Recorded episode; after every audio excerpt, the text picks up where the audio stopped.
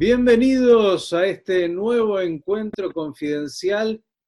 Saludamos a toda nuestra audiencia por doquier y le cuento que vamos a tener hoy la posibilidad de dialogar con, bueno, alguien muy querido, un amigo, un hombre que le cuento es muy querido entre sus colegas. Y no es fácil porque usted sabe que en general eh, en cada rubro hay como cierta rispidez entre unos y otros.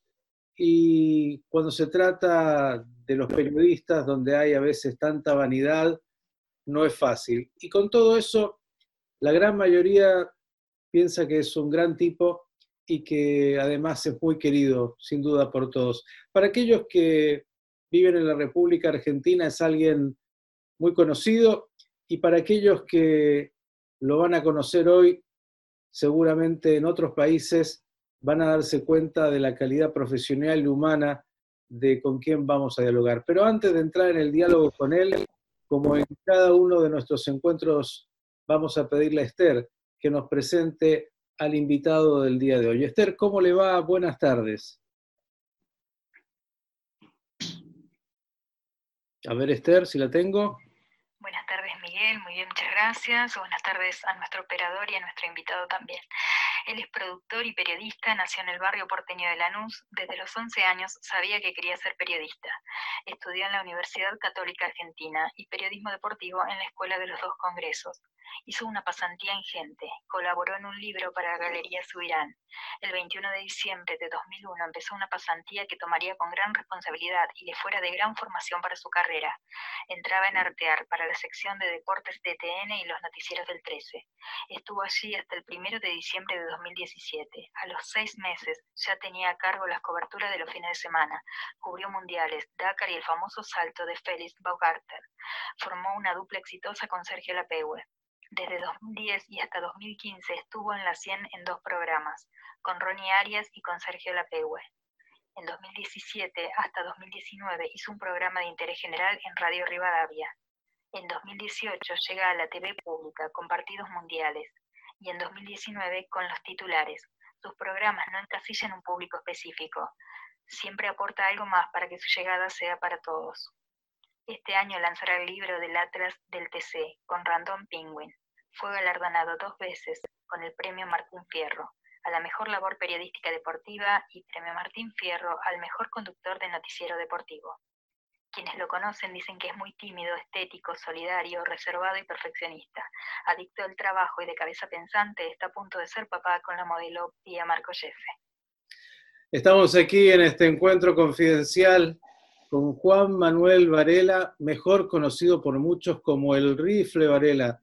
Rifle, ¿cómo estás? Y gracias por estar con nosotros.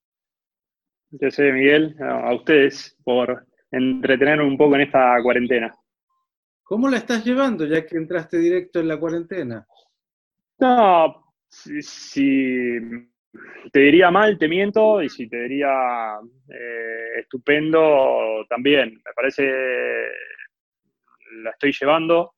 Eh, hay un montón de, matices que en mi caso tengo que, analizar, eh, como ahí en la presentación.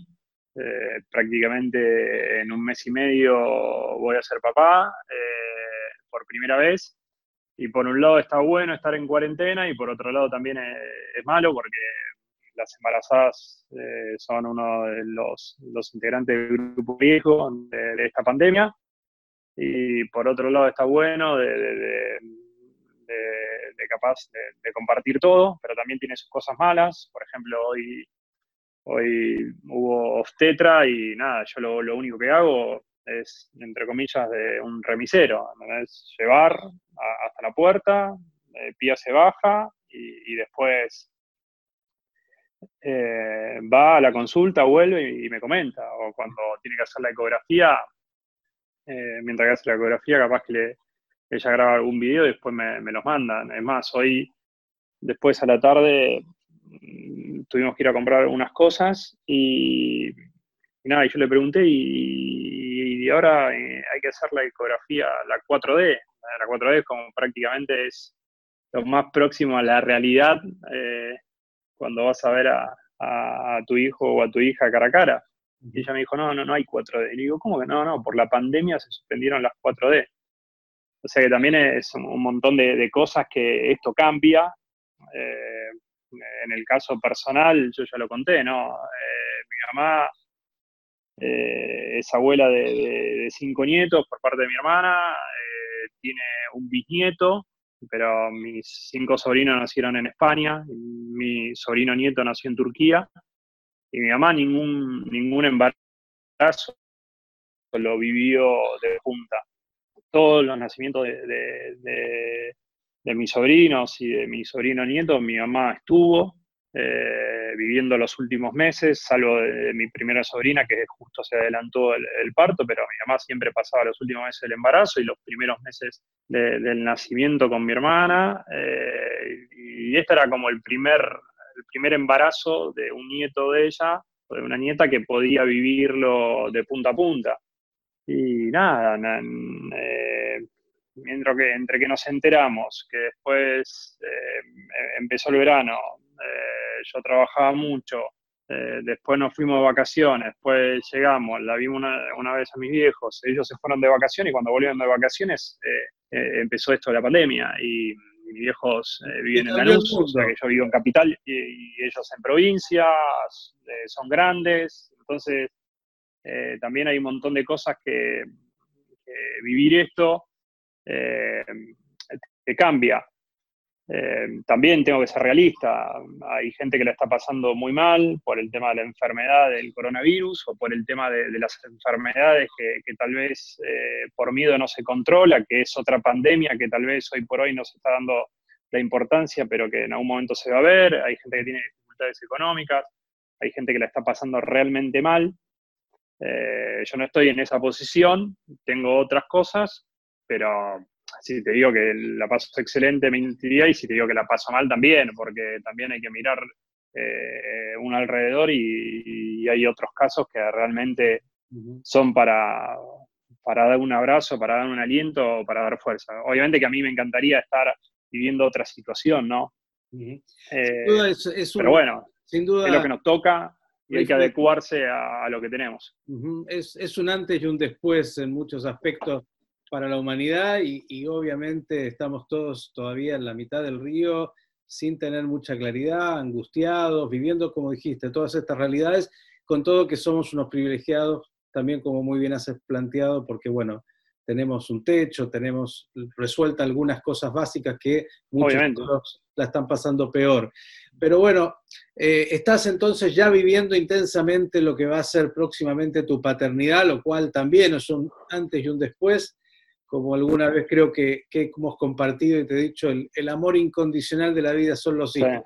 Y se puede solo conocer cuando uno finalmente es padre. Así que prepárate para lo que viene, con las emociones eh, lindas y también con, con, esos momentos complejos, contradictorios a veces, que, bueno, hacen que, que la vida vaya avanzando. Sí, porque eh, hoy yo te contaba las anécdotas de, lo que se vive de una pareja eh, eh, de embarazado, ¿no? vivir una la familia de, una pareja de embarazados, pero también hay un día después o hay un día de nacimiento que también va a ser exactamente lo mismo. la familia de Pía no sé cuándo va a poder ver a, su nieta, nieto, a su sobrina, a su sobrina, mi mamá no sé cuándo, o mi papá no sé cuándo va a poder ver cara a cara. Eh, hay un montón de circunstancias ¿no? que, que, van a continuar, ¿no? que el tema de esto capaz que eh, en un montón de, situaciones que no sabemos cuándo está la fecha de vencimiento. Eh, entonces también eso repercute mucho en, el ánimo, en la incertidumbre, en la angustia, en el temor, eh, en la ansiedad. Entonces eso también, porque de última se sabe que no, son X tiempo, bueno, te puede poner mal o bien, pero sabes que hay un horizonte, que hay un punto final. En este caso, eh, para muchas cosas, eh, no solamente lo anecdótico que a mí me, puede producir el ejemplo que me pasa particular, pero en, un montón de, situaciones laborales, este, hasta eh, tal vez de la vida cotidiana. Vivimos en un mundo hoy cada vez más de incertidumbre del día a día. eh, de lo esencial y por suerte tenemos esta posibilidad de lo virtual. Yo ahora en mi casa, vos en la tuya, haciendo la cuarentena, cuidándonos, pero bueno, no es lo mismo, aunque ayuda un tanto para que puedan, sobre todo los cercanos, estar cerca. Vos, bueno, conocés mucho del mundo de lo virtual y en los medios, así que no es una novedad, pero, pero para ellos seguramente mucho más.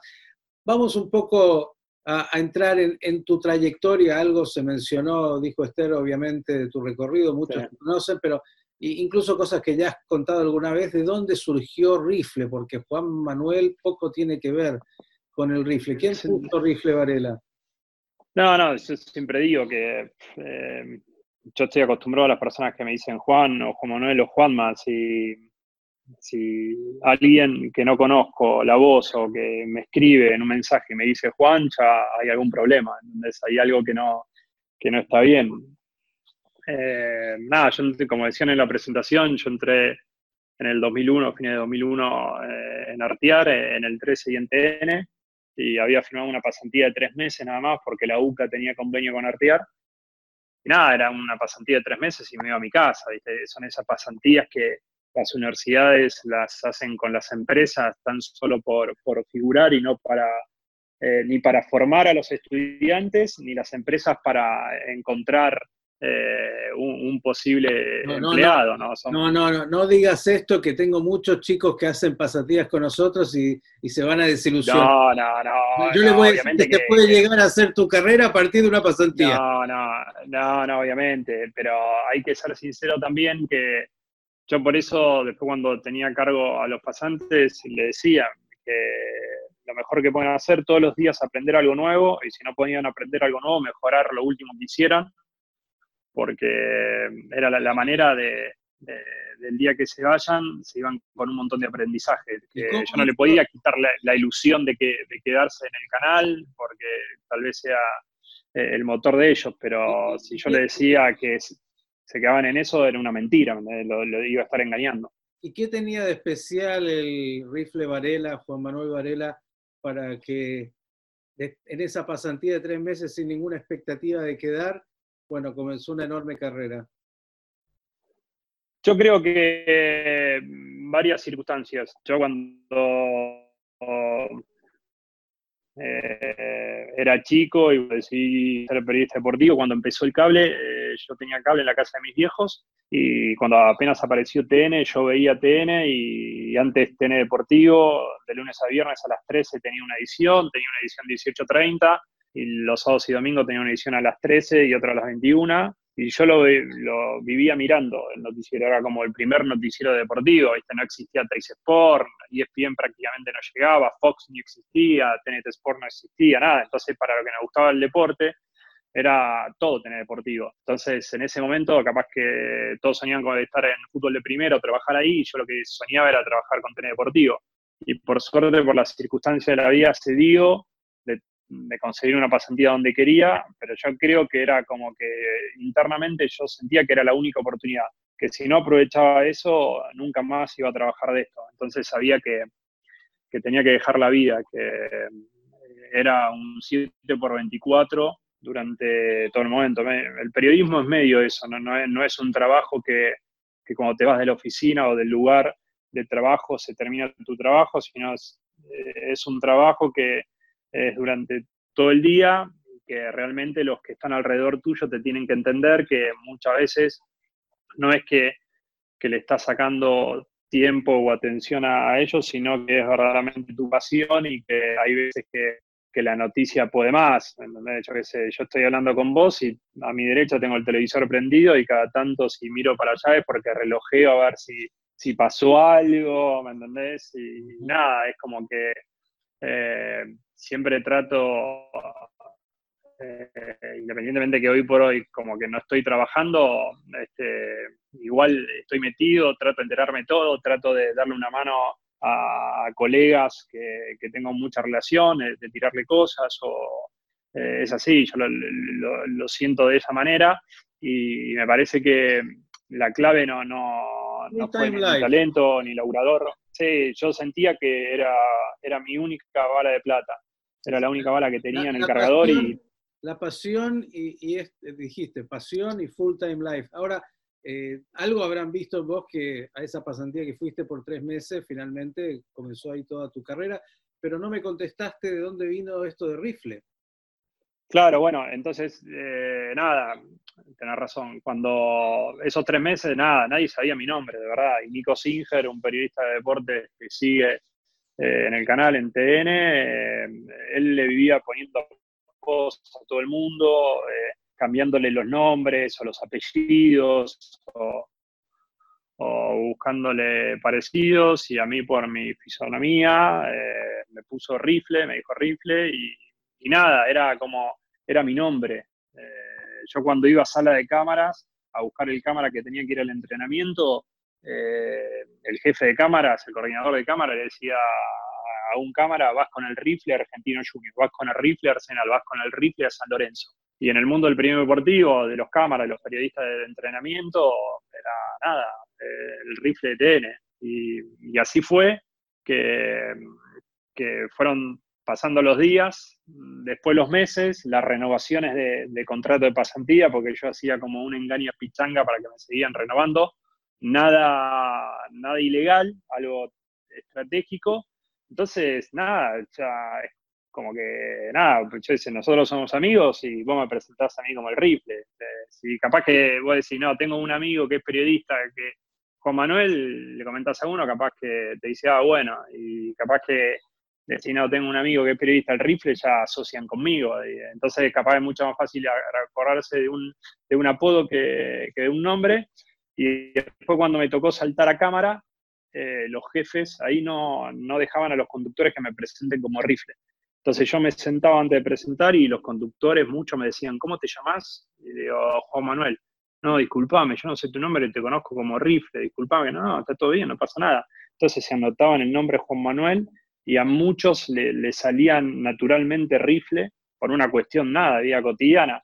Y los jefes llamaban, llamaban al control y decían, no le digan rifle, que le digan Juan Manuel, pero después nada, como era tan cotidiano y a la gente como que, lo que decía antes, que es mucho más fácil acordarse un apodo con un nombre, quedó como una marca registrada y después también el, el canal lo adoptó como, eh, no sé si decirlo como una estrategia, como un algo de marketing, todas las cosas que hacía, a, mí me, vendía como rifle Varela. Quedó el rifle Varela. ¿Y qué pensaste de, ese pasaje entre el pasante que, estaba ahí con toda la pasión, jugándose el todo por el todo para eh, ir hacia su pasión?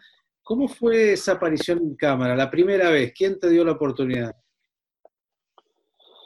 Eh, en realidad, yo la primera vez que aparecí en cámara eh, fue eh, un partido entre San Lorenzo y, Vélez, que Vélez llevaba mucha gente porque era justo la fecha donde falleció Jorge Ginsburg, era como el primer partido que jugaba, entonces la gente de Vélez le quería hacer un homenaje y en la caravana hubo un tiroteo y termina muerto un hincha de Vélez y ahí los hinchas de Vélez entran a la tribuna, en ese momento había visitantes, y empiezan a romper y se suspende el partido. Y era el comienzo de C5N, y C5N justo tenía un móvil en la entrada de la hinchada de Vélez, pero por el tema de Jorge Ginsburg, de toda la movida que iba a hacer la gente de Vélez. Y nada, cuando empezó estos incidentes, como que C5N en el rating estaba muy bien y TN no, no estaba bien, y justo había un conductor que estaba haciendo sus primeras armas, no, era del palo de las noticias y menos del palo del deporte y no, estaba bien. Y, yo nada, yo estaba a cargo, era, un sábado, yo estaba a cargo de la producción todo de deportes, que teníamos mucha movida porque cubríamos todos los partidos del ascenso, de primera, todo, y yo pasaba todo el día ahí. me acuerdo que en ese momento el, que estaba a cargo este, de, TN me dijo, subí, andá y dale una mano. Y nada, yo no quería subir, estaba haciendo otras cosas, como que me preocupaba mi programa, que era productor, ¿no? Y me dice, subí, y bueno, subí, y obviamente que dieron la orden que yo no podía salir en cámara. Me, me abrían el micrófono y yo hablaba, hablaba, hablaba, hablaba, hablaba, y nada, así le fui dando una mano al conductor. Cuando llegó Marcelo Fiache, ahí como me reemplazaron y yo volví a la producción. Vino este jefe que era Marcelo Molina, me dijo, che, estuviste bárbaro, subió el rating, esa cosa que te dicen como para endulzarte, viste, y, nada, yo seguía haciendo mi trabajo, editando, y después pasó el tiempo y Tevez hizo un gol sobre la hora eh, cuando jugaba con el Manchester United y estaba luchando el Manchester eh, contra el Chelsea, la Premier League, y, llamó, llamó, este amigo jefe y dijo, tienen una última noticia, el gol de Tevez, bla, bla, y no había nadie de deportes. Y dijo, ¿cómo que no hay nadie de deporte? No, no, el único que está es el rifle. Bueno, que suba el rifle, pero el rifle nunca hizo cámara, que suba igual.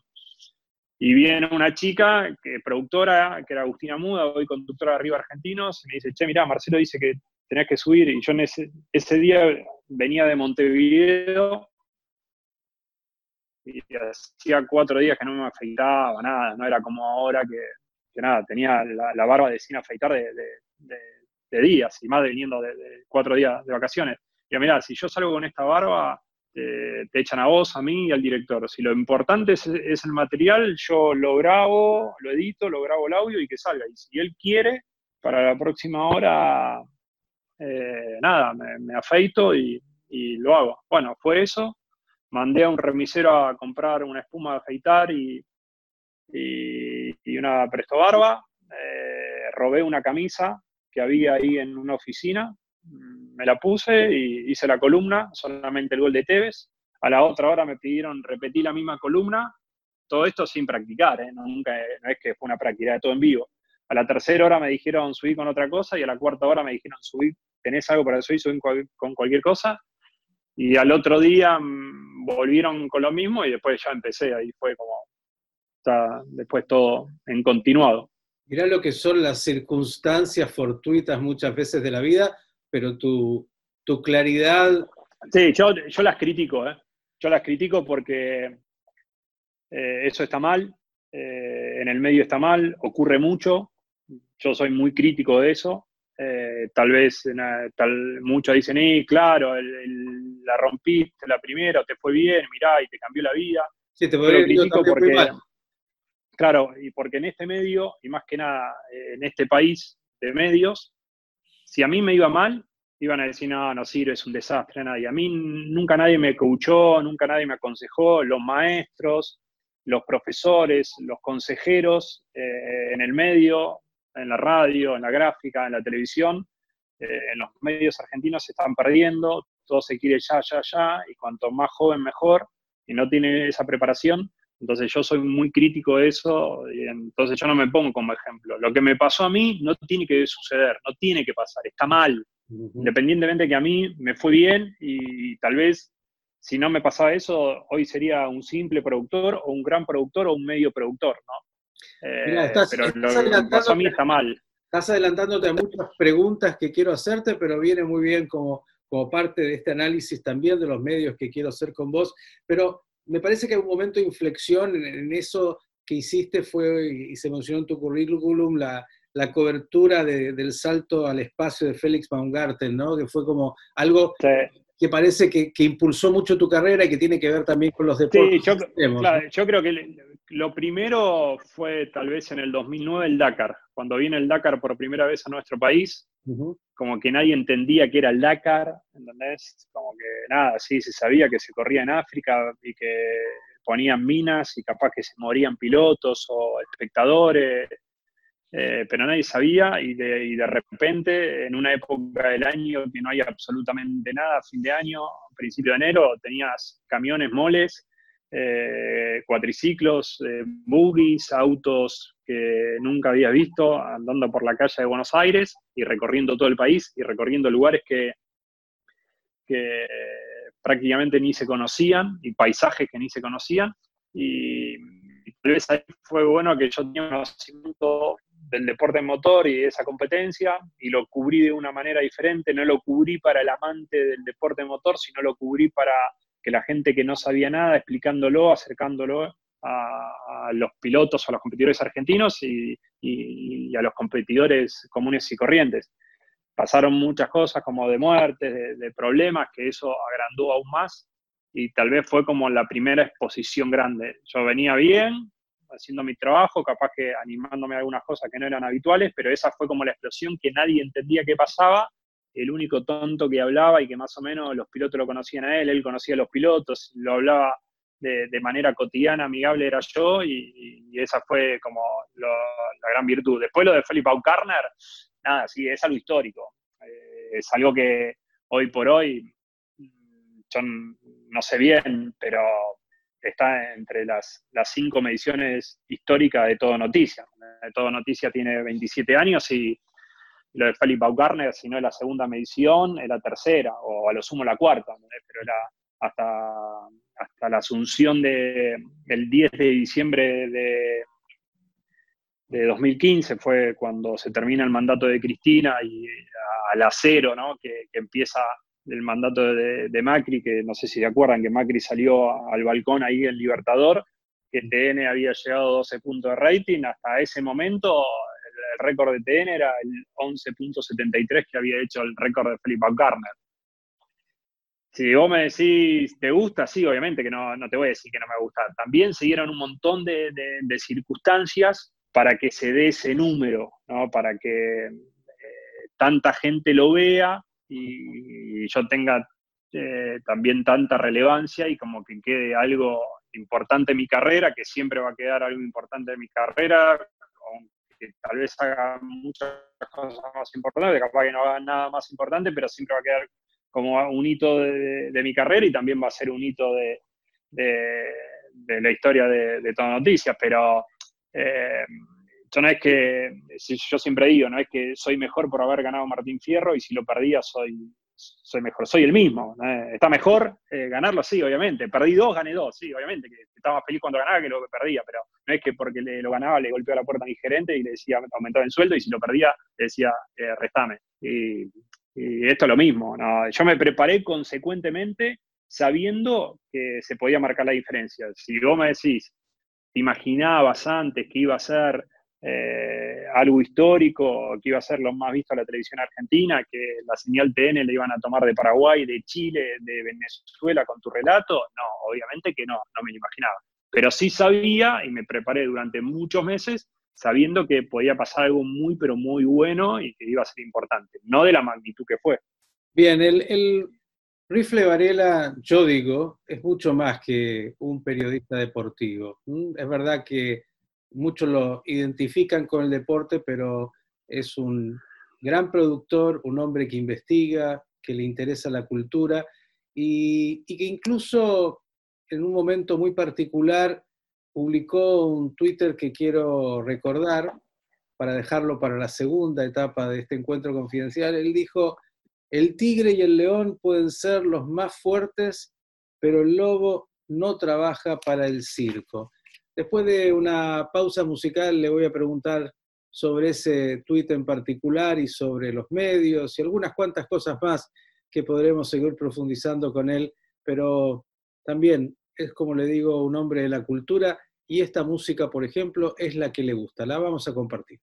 Puccini, nada más ni nada menos, eh, rifle con eh, Luciano Pavarotti, eh, la dirección de Zubin Meta, un lujo.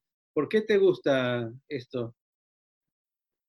No, me gusta mucho la música clásica o la ópera porque es una cuestión familiar. Mi, cuñado es director de orquesta de ópera, trabaja en un teatro nacional en, Turquía, en Izmir, que es como la tercera ciudad de, de, Turquía y mi hermana es más grande que yo, me lleva ocho años y nada, se casó cuando yo tenía 11 años y, nada, de, chico mi cuñado que concertista de piano eh, y los padres de él eran cantantes.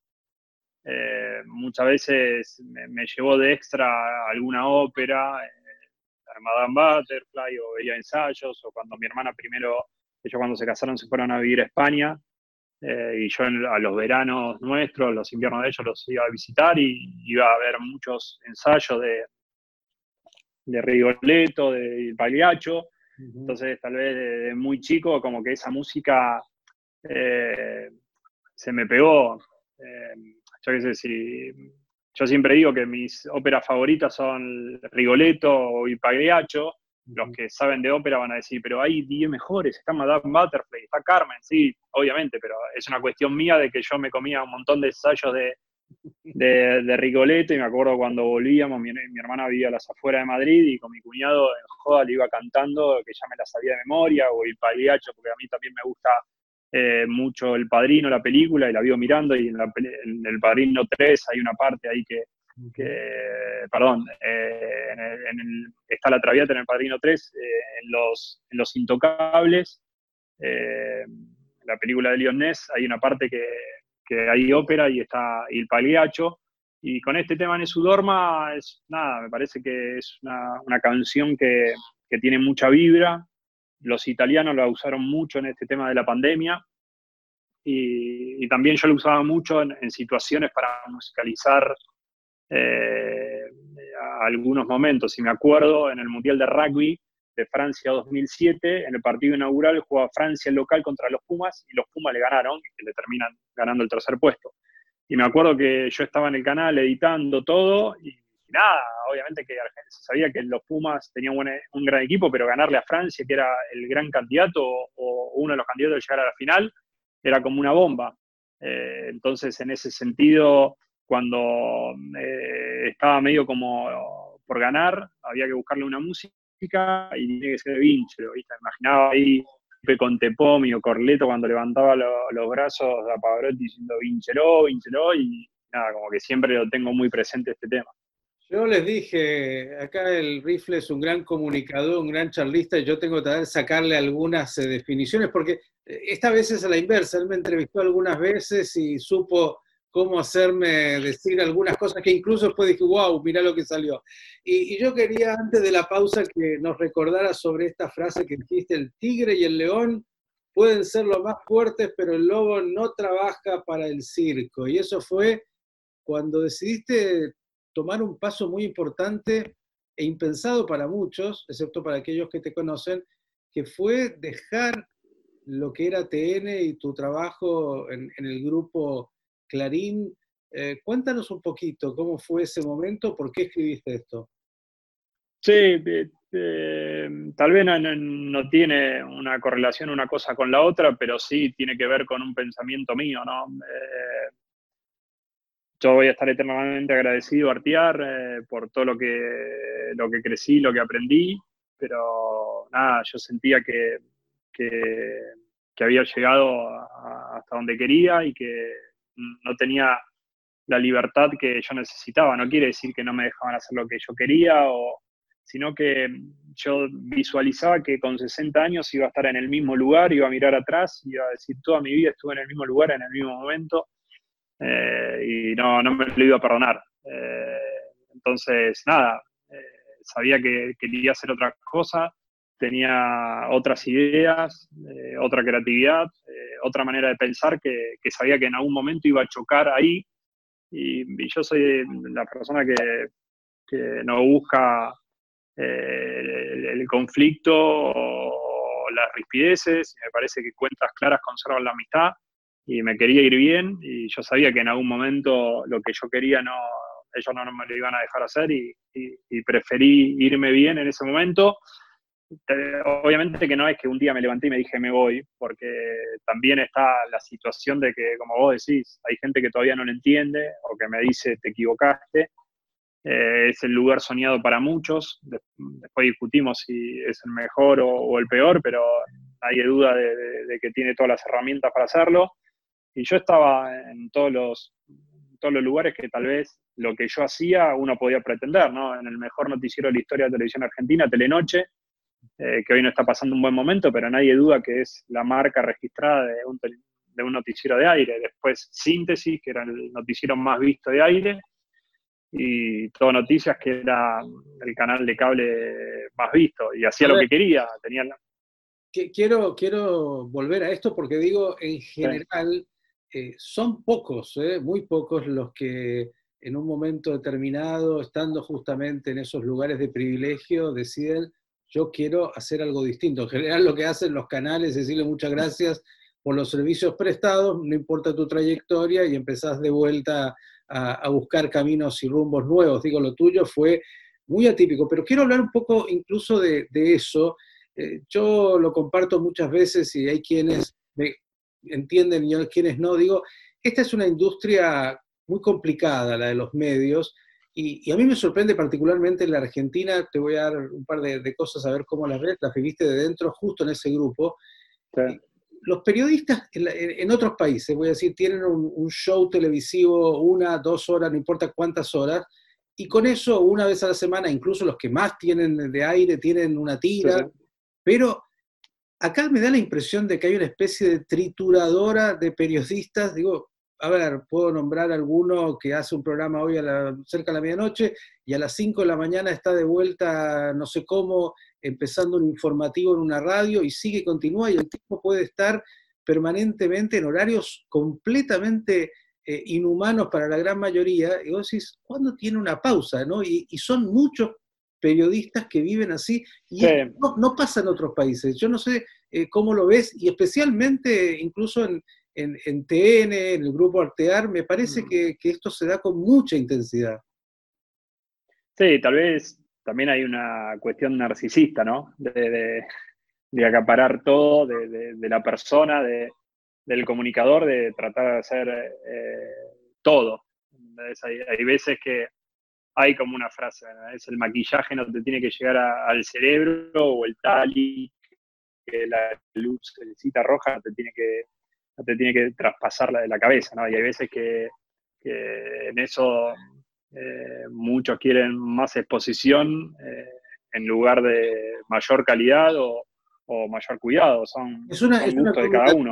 Es una eh, rifle entre el narcisismo de, de, los periodistas, el querer tener una presencia, una carrera de estar en todos lados, y también algún nivel de aprovechamiento de, los grupos eh, mediáticos? 100%, obviamente, obviamente, pero yo creo que eh, la gran mayoría eh, de los medios de comunicación hoy por hoy en Argentina, por no decir todos, son, son empresas, no es que son medios de comunicación. Por ejemplo, salió muchas veces la película de, de, Post, ¿no? La que está Tom Hanks, que habla lo de lo de los archivos secretos, lo de, lo de Nixon y que nada, ahí eh, prohibieron la circulación del Times y también del Post y los dos archirrivales fueron en conjunto eh, a una mediación, a un juicio, a una demanda eh, del gobierno hacia ellos y el juez dijo, no, los medios de comunicación no están para,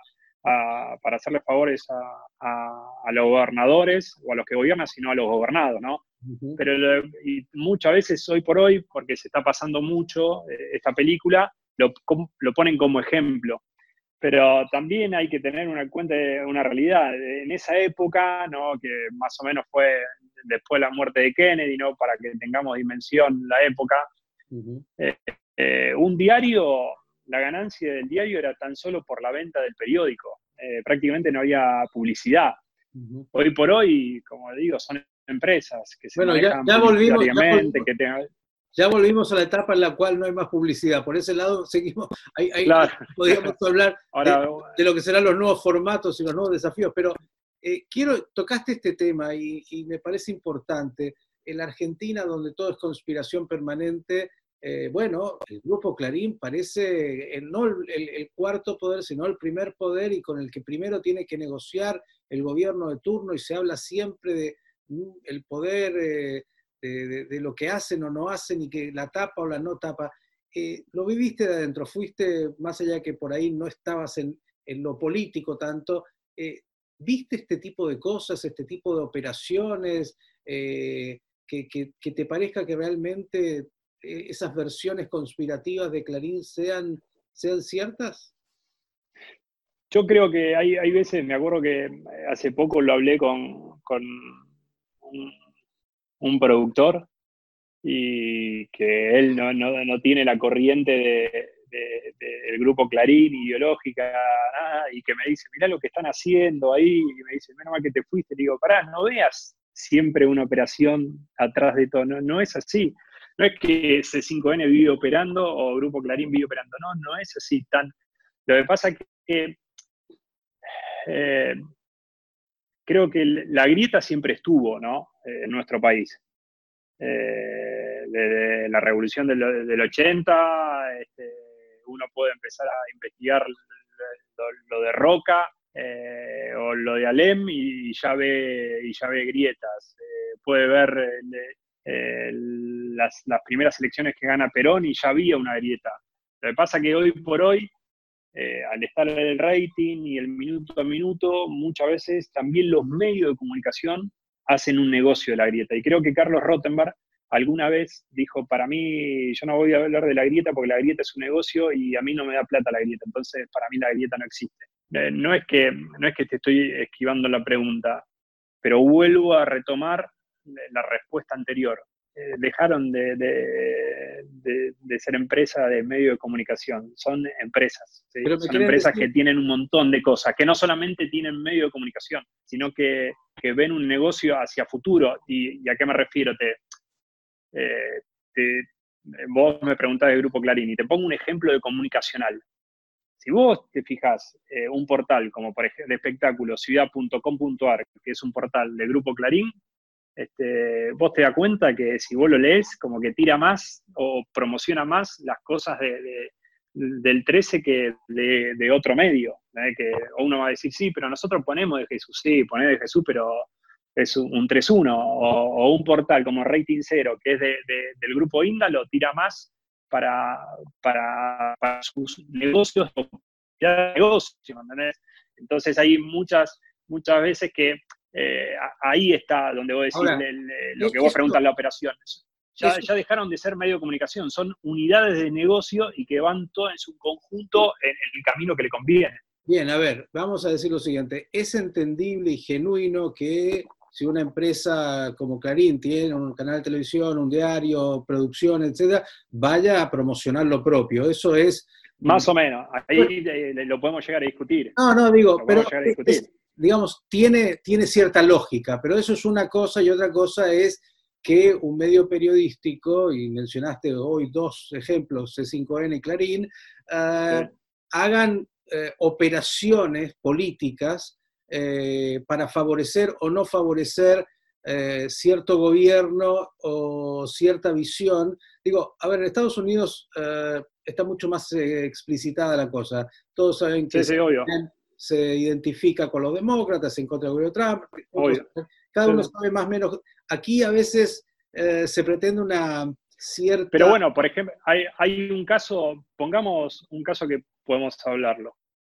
Lo de Nisman. Eh, el grupo Clarín, eh, como iba en, en, la línea de que lo asesinaron, y C5N fue en la línea de que se suicidó y eso respondía a dos visiones políticas de los gobiernos, eh, de uno que estaba por salir y uno que quería entrar. Eh, me voy mucho más atrás, que tal vez hoy por hoy es un tema que se vuelve a reflotar por lo de Vicentín, la 125. Eh, la 125 hubo, había campaña de, medios. No, no, yo no, no, no voy a dar este, la, la Bien, o por ejemplo, la, reforma de los medios, la reforma de, los medios de comunicación. Bueno, también eh, recordemos cómo el gobierno... Yo lo viví trabajando, mirá, te voy a decir algo como un simple cuatro de copa, ¿no? Me refiero a cuatro de copa, ¿me Porque yo para cuando trabajaba en el grupo Caderín era un número, independientemente que el kiosquero me saludaba o, el panadero me regalaba una flautita, para el grupo Clarín yo era un número, y yo iba a la calle y me decía, devolvé a los nietos. Clarín miente y me puteaba. Y yo lo miraba diciendo, no, este es increíble, esto se piensa que yo soy manieto, que yo soy eh, Herrera de Noble. Todos, y aparte en el sentido de que eh, creo que no hay ningún empleado que no tenga algo para criticarle a su empleador o que no coincida o que lo haría diferente.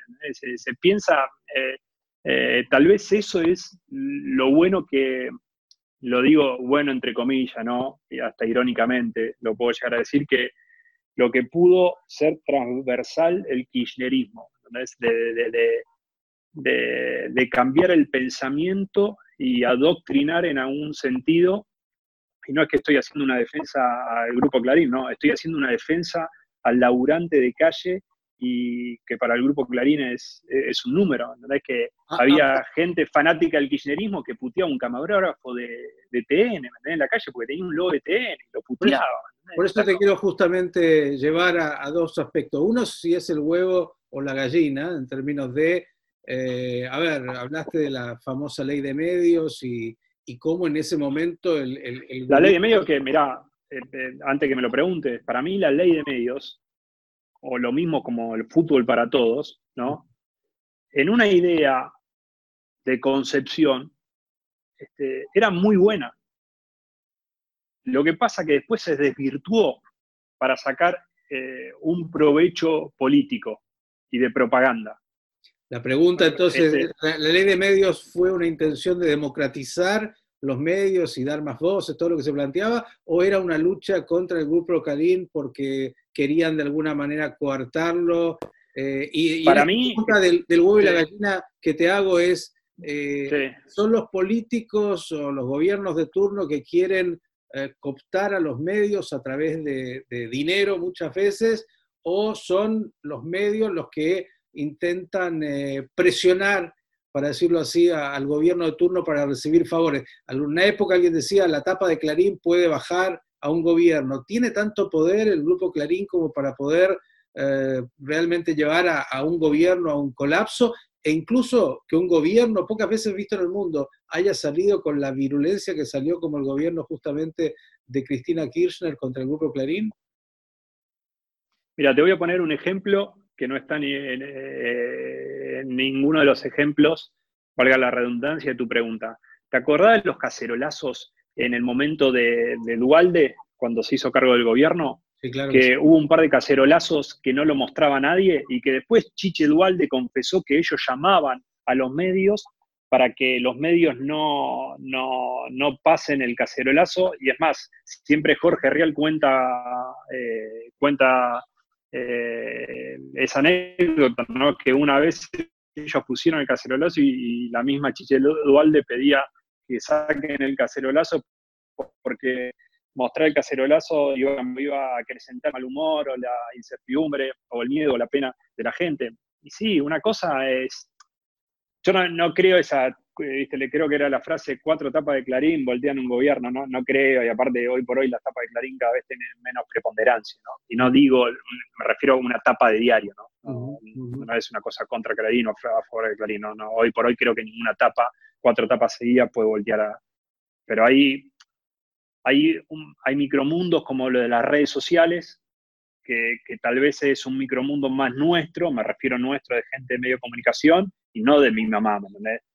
Que instalar un TT Clarín Miente o, Alberto este, te tiene encerrados, enamorado de la pandemia, a mi mamá no se entera nunca.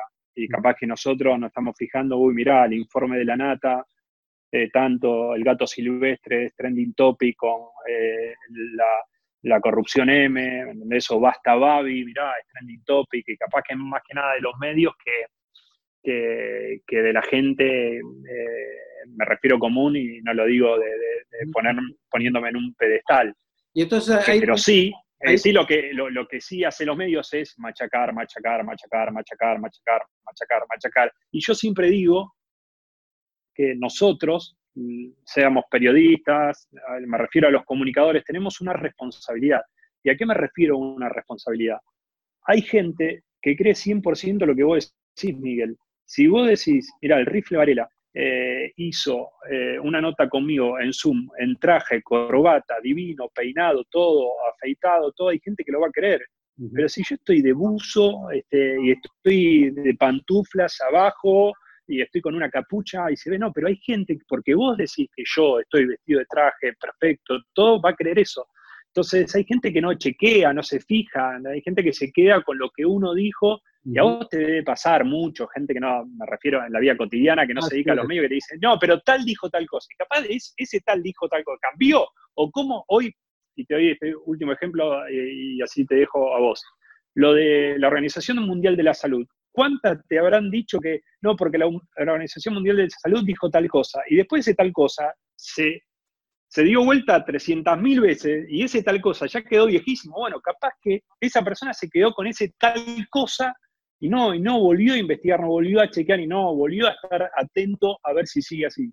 Ahí te quiero llevar justo a un tema muy importante, a lo que has dicho respecto de los medios y de los grupos, eh, y tiene que ver con eh, la honestidad profesional e intelectual de los periodistas. Eh, has estado en vínculo, has trabajado mucho.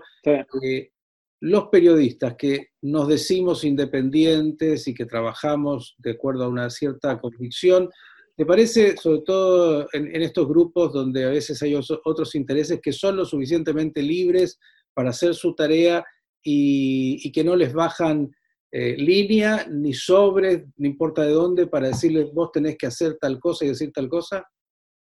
Mira, primero no creo en la objetividad. ¿Y a qué me refiero no creo en la objetividad? Ya de por sí somos sujetos, eh, así que es muy difícil. Ya no, no, uno puede ser lo, más imparcial eh, que intente, pero la objetividad me parece ya de por sí, en el sentido, vos me pedís una nota y yo te la voy a dar. Una, cosa, digo, más, allá, pero, rifle de la honestidad. Sí, sí, sí, obviamente. Y, pero voy, ser operador y ser periodista. Sí, y, voy a eso y, no quiero ser que autorreferencial, pero voy a empezar eh, la respuesta con, un ejemplo. Cuando el gobierno saca al grupo Clarín, eh, eh, el fútbol, ¿se acuerdan cuando empieza Fútbol para Todos? Que están eh, nada, nosotros ya sabíamos que, pasaba eso y que no se podía hablar del tema, que lo iba a sacar Clarín en tapa y cuando salga Clarín en tapa, ahí nosotros lo podíamos empezar a dar. Y me acuerdo que fue, lo sacó un domingo, la tapa del domingo, Clarín y La Nación, fueron en conjunto como lo, como lo que íbamos hablando, ¿no? que todos nosotros somos unos cuatro de copa, hay otro mundo, hay otras esferas mucho más arriba que nosotros nunca vamos a llegar. Eh, en conjunto, La Nación y Clarín fueron eh, con el mismo tepa, eh, tema en la tapa. Y, nada, me acuerdo que tuvimos que hacer un TN deportivo y, nada, a mí me llamaron, me acuerdo muy temprano a las seis para hacerlo. Y me acuerdo que tenía que hacer el TN deportivo, yo hablé a la mañana, ya a partir de las 10, tenía que conducir el mediodía y tenía que hacer con Marcelo Bombao, que era el encargado de torneos y competencias, como que supuestamente le, había, era el encargado que le habían sacado los derechos. ¿no? Me acuerdo que yo estaba sentado y vino Marcelo y, entre la computadora y, mi persona, como yo no lo conocía personalmente, sabía quién era, me dice, hola, ¿cómo andaba? Bien, bien. Y me puso su tarjeta entre la computadora su tarjeta personal y me dice, si alguna vez necesitas algo de mí, no dudes en, contactarme. Esta persona que fue ahora estuvo en el tema de PepsiCo, ¿no? que también hace un par de años hubo algunos conflictos, y que después terminó produciendo, porque después torneos empezó a producir fútbol para todo, ¿no? lo que eh, en ese momento se sentía ultrajado, después terminaron siendo socios. ¿Y, ¿Y por qué cuento toda esta anécdota? En ese momento yo no me puse a defender a, Clarín o, a TN, yo sabía que primero me tenía que defender yo, porque del otro lado me estaba viendo Grondona, y del otro lado me estaba viendo Aníbal Fernández, y del otro lado me estaba viendo Néstor Kirchner, y si no me estaba viendo Néstor Kirchner, me estaba viendo Alberto Fernández, y si no me estaba viendo Grondona, me estaba viendo Segura, pero por ende este, ellos iban a enterar eh, si yo estaba operando o no. Entonces yo primero tenía que hacer mi trabajo porque era periodista. Primero me tenía que defender mi trabajo de periodista y preguntarle, bien o mal, pero preguntarle a esa persona, no defendiendo los intereses de, un grupo o de uno de de los medios. Porque el día, al día de mañana, estos tipos terminan arreglando y Grondona llamaba, levantaba el teléfono y decía, limpiame este boludo que, me tiró mierda, o Néstor Kirchner decía, sacame a este, como alguna vez y como pasa un montón de veces que políticos llaman y dice, sacame a este, eh, pasa, este, todos lo sabemos, después me dice, pero pone la prueba, no, no, rompa la bola, todos sabemos qué pasa, y nunca nadie lo va a decir, pero hay que ser sincero. Entonces yo en ese momento, yo no, yo no tenía que defender ni a Grupo Clarín, ni, a Grondona, ni a Kirchner, ni a Marcelo, ni a nadie. Tenía que defender mi trabajo, ser honesto y preguntar lo que me parecía eh, a través de las informaciones que tenía de, antes y también que habían hecho las notas. En un próximo encuentro confidencial vamos a hablar del deporte y el negocio, porque ahí hay un tema enorme, enorme, y, lo tocaste cuando hablas ahora del fútbol y, obviamente lo que era eh, torneos y competencias, bueno, todo lo que es un, enorme negocio y que eh, trasciende y mucho el fútbol, por eso eh, el deporte y el fútbol siempre ha estado ahí vinculado y, lo, de alguna manera lo, pudiste mostrar, y nos quedan pocos minutitos, en, una última etapa cuando eh, fuiste a la televisión pública, después de que dejaste justamente eh, el grupo Artear, eh, tuviste producciones en la TV pública, una fantástica. Sí, bueno, volviendo, yendo a la televisión pública, ¿no? Y, volviendo a la pregunta anterior. Para mí, los medios del Estado son medios del Estado, no son medios del gobierno de turno. Sea Alberto, sea Macri o sea Cristina. Y a mí, yo me acuerdo 100% patente que después de las PASO eh, llegaron los deportistas de, los Juegos Panamericanos y que Macri lo recibió este, eh, en, un salón de la Casa Rosada, no me acuerdo, y vino una orden diciendo, no, hay que poner una nota mano a mano a Macri hablando de los deportistas. Eh, te soy sincero, el, tipo había perdido las pasos, el país venía a pique, el dólar apuntaba por la declaración, ¿se acuerdan que hizo? Eh, no daba el contexto, no, daba el, presidente, en vez de hablar de la situación del país, eh, hablar de lo deportista. Está perfecto que, se agasaje a los deportistas que ganaron, porque los deportistas no tienen nada que ver y no, no tienen la culpa, pero en, ese programa eh, el presidente que no habló en ningún lado, no hizo, ninguna referencia política, darle la oportunidad de, de propaganda política mostrando bueno no, no me parecía. yo le dije, no, yo no lo presento. Sí, yo no, y, lo que digo ahora está en los fundamentos, lo pueden buscar. Eh, y así ha pasado en algunas oportunidades. Yo creo, yo creo que lamentablemente eso no se cumple, no se cumplió hace mucho tiempo, no se cumplió en el pasado y hay que ver si se está cumpliendo en el presente. No, podemos ser tan agoreros o, tan acusador eh, en los primeros meses, independientemente que pueden haber algunos ejemplos. Eh, yo creo que los medios del Estado son del Estado, no son del gobierno de turno. Lamentablemente en nuestro país eh, los medios de Estado no son del Estado, sino son del gobierno de turno. Y por eso está el ejemplo. todavía, como digo, no, se puede eh, hacer un análisis global, ¿no? Pero yo no creo que ninguna de las figuras o ninguno de los conductores que estaban en la anterior gestión de, por ejemplo, de la televisión pública o de Radio Nacional, ahora vayan a tener lugar. No hay, no hay creo que es, eh, es un ejemplo eh, realmente mundial, ¿no? Que, que termine una gestión y te cambien absolutamente todos de, un plumazo, como hizo Macri cuando estaban antes eh, toda la programación anterior y como se va apuntando lo que está pasando en Radio Nacional y, que, lo que está apuntando eh, en, la televisión pública. Y no lo digo por un ejemplo propio, porque hasta lo, puedo decir libremente. Eh, yo trabajaba en conjunto con, una productora Gotama y yo no trabajaría más con esa productora. O sea que si querían, eh, si la televisión pública quería hacer los titulares, yo no lo iba a hacer, no, no, había chance que, que, siga trabajando con esa productora. ¿no? ¿Por qué? venía ya que lo tocaste, Pérez, ¿por qué? Este, no, no iba, no, ¿Por qué no, a, continuar, no lo digo por una cuestión personal. ¿Por, qué no trabajarías con Gotama? No, no trabajaría porque no coincido la manera, la filosofía de trabajar, la manera de trabajar de ellos no coincide con la mía. No quiere decir que ellos sean malos y yo soy bueno, o yo soy malo y ellos bueno, no coincido.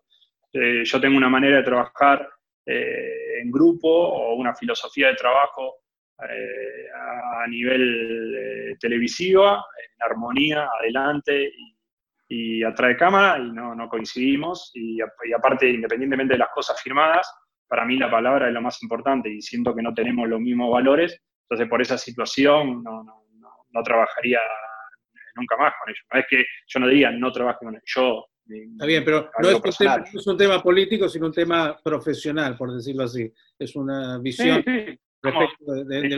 Exactamente, como que me, parece que eh, eh, la anterior gestión, que hubo un montón de cosas buenas, también lo digo como un observador.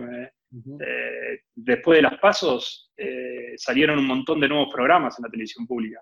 Las pasos creo que si no me falla la memoria fue en agosto, ¿no? Un montón de nuevos programas se lanzaron en septiembre, en octubre, cosa muy rara también, son cosas que no, no, sucede en la televisión lanzar una programación y después de las pasos ya prácticamente sabiendo que se te termina tu gestión a lo sumo en, marzo empezás a lanzar programas nuevos, medio como es algo que no, no, no, no me pareció eso.